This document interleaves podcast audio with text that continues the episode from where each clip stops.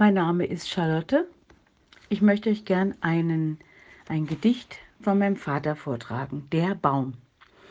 Auf des Hügels hohem Kamm mit breit Geäst und dickem Stamm ganz einsam steht ein starker Baum. Mächtig reckt er seine Krone dem Sturm zum Trotz, dem Blitz zum Hohne, und alt ist er, man glaubt es kaum. Er kennt den Sommer, er kennt den Winter, kennt das wilde Spiel der Kinder. Langeweile kommt nie auf. Verliert die Blätter, grünet wieder, sieht der Sterne auf und nieder und verfolgt der Sonne Lauf. Er fürchtet wohl das Eis, den Schnee, doch tut es ihm nur halb so weh, aus Freude auf den Mai.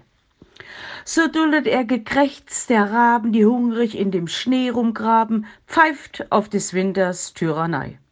Er lebt wie ein zufriedener Mann und setzt die Jahresringe an, fast ohne alle Sorgen.